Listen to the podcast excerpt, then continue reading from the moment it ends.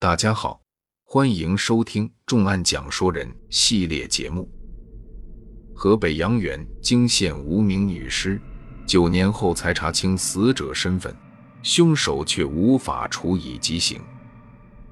二零一零年时，河北省阳原县发生了一起诡异的谋杀案，因为无法查出死者的身份，导致案件侦破丝毫也没有进展。时隔九年之后，警方终于找到蛛丝马迹，真凶的身份总算是浮出水面。可是令人没有想到的是，在最终审判之后，法庭并没有将凶手处以极刑。那么案情的经过究竟是怎样？凶手到底是谁呢？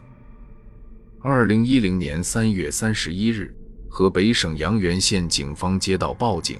在南山天走公路旁的山沟里，发现了一具女尸，死者死亡时间在五天以前，全身上下多处被胶带捆绑，死因为机械性窒息。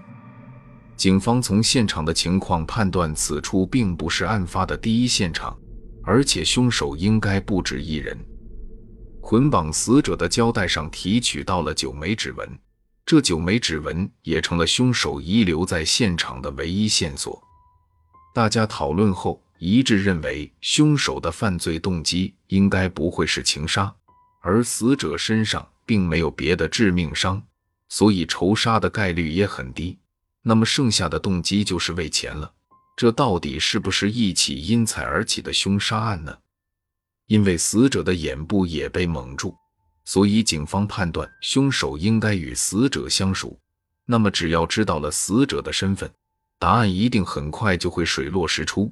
大家信心满满的在死者身上寻找可以辨明身份的线索，结果却让人大失所望。女死者身上没有携带任何可以证实身份的物件，除了衣着和打扮比较时尚以外，也没有便于辨认身份的特征。警方采用了很多办法，走访调查、发布认尸启事、寻求媒体帮助，却始终收效甚微。反馈到民警面前的信息倒是不少，但是大家一次次满怀希望，换来的却是一次次的失望而归。无法确认死者的身份，案件侦破工作止步不前。时间一天天的过去，很快就到了二零一九年，在这一年。案情终于出现了转机。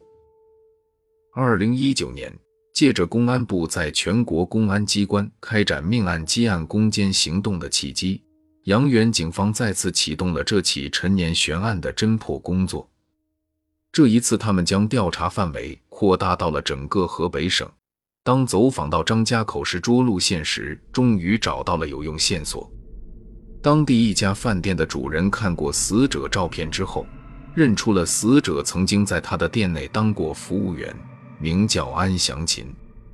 循着这条线索，警方很快就找到了安祥琴的妹妹，并且终于确定了死者的身份。安祥琴结婚多年，与丈夫的感情不好，与家里人的关系也很冷淡。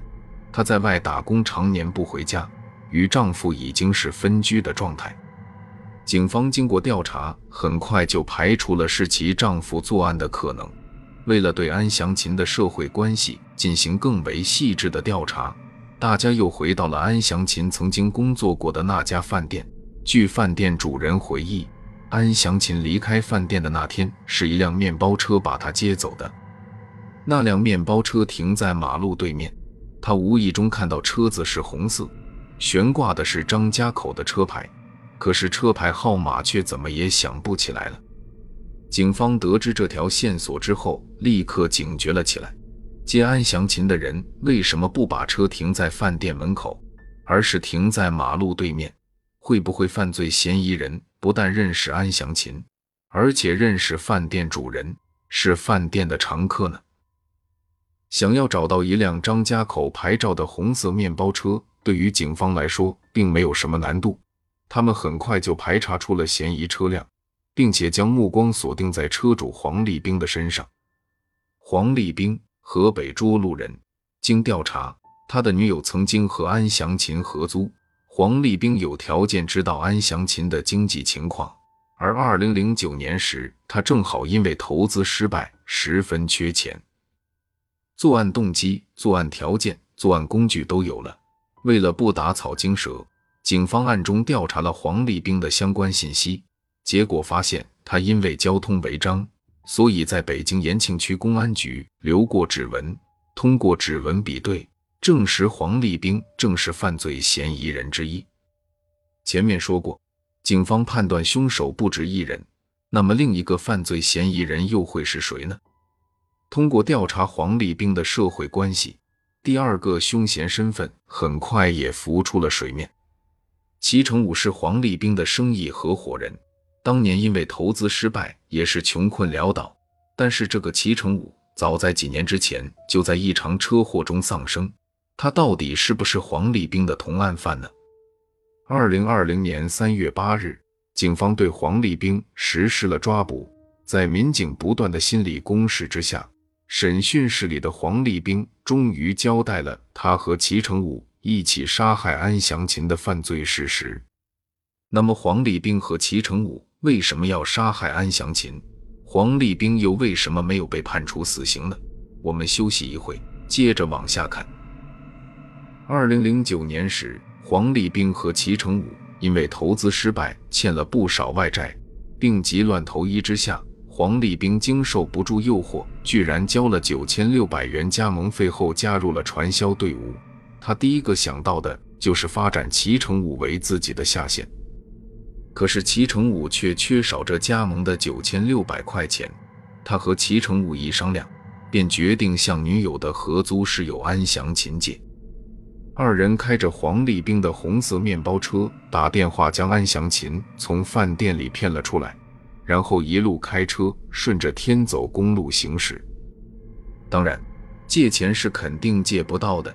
这两个利欲熏心的恶徒早已做好了勒索钱财的准备，可是因为缠绕安祥琴头部的胶带太紧，安祥琴最终窒息身亡。